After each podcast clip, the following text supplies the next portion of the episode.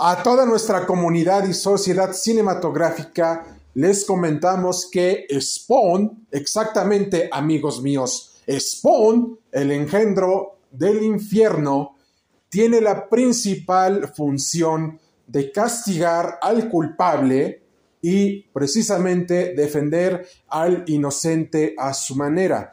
Pero ¿por qué el mundo de Spawn, creado por Todd McFarlane, nos representa a una Nueva York totalmente llena de crimen y de pobreza extrema y con mucha desigualdad?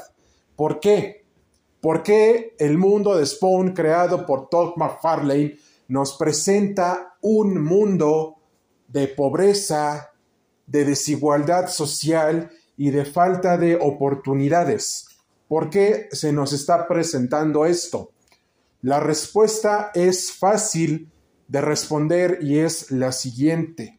Resulta que como ya habíamos comentado anteriormente en los dos y tres ejemplos anteriores, necesitamos a un justiciero que nos proteja y ante la falta de probidad y de acción de las instituciones gubernamentales y privadas y a su vez también de justicia, hay que tener en cuenta que antihéroes como Spawn existen para refrendar y hacer cumplir la justicia de uno mismo.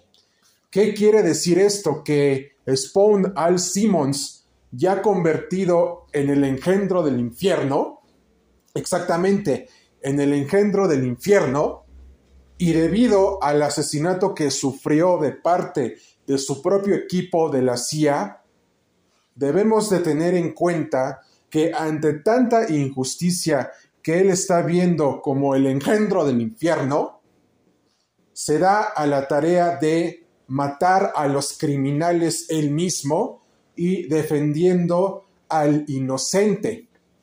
Pero ¿por qué Spawn, Al Simmons, Spawn hace esto?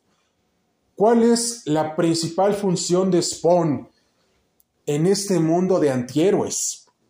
La respuesta es la siguiente, porque mucha gente está cansada de la injusticia, de que a los criminales se les perdone la vida y precisamente salgan a las calles y vuelvan a estar delinquiendo, delinquiendo y reincidiendo en el crimen. Por eso es que Spawn, el engendro del infierno, nos demuestra que si matamos a los criminales, estos ya nunca volverán a ser de las suyas, ya nunca volverán a delinquir. Pero esto es bueno, esto es necesario, teniendo en cuenta que el sistema de justicia es deficiente. Aquí volvemos al mismo ejemplo. Si pusiéramos Spawn, Al Simmons, el engendro del infierno, ante un tribunal de la Ciudad de México, él precisamente nos diría con argumentos irrefutables que él mata a los criminales para que no hagan daño a las personas inocentes pero habría que ofrecer pruebas, testimonios y demás cuestiones procesales penales que se ven en un procedimiento penal.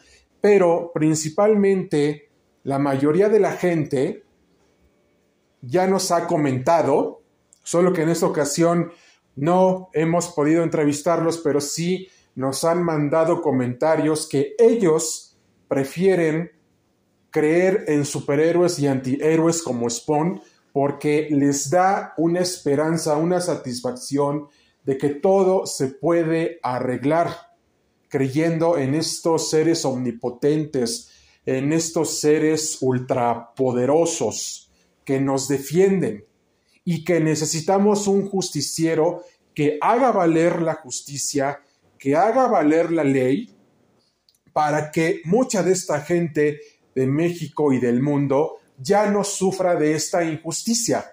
Pero aquí les hacemos la siguiente pregunta. ¿Es necesario que los criminales los exterminemos y, los matemos para que ya no hagan daño a la sociedad?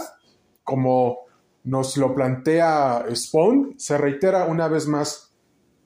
es necesario matar a los criminales, como nos dice Spawn, el engendro del infierno, para que ya no ataquen a la sociedad y ya no ataquen a personas inocentes. Es necesario esto y nos gustaría que se nos unieran al debate profesores de la educación en general, abogados civilistas y abogados penalistas, para que nos digan sus opiniones acerca de este tema.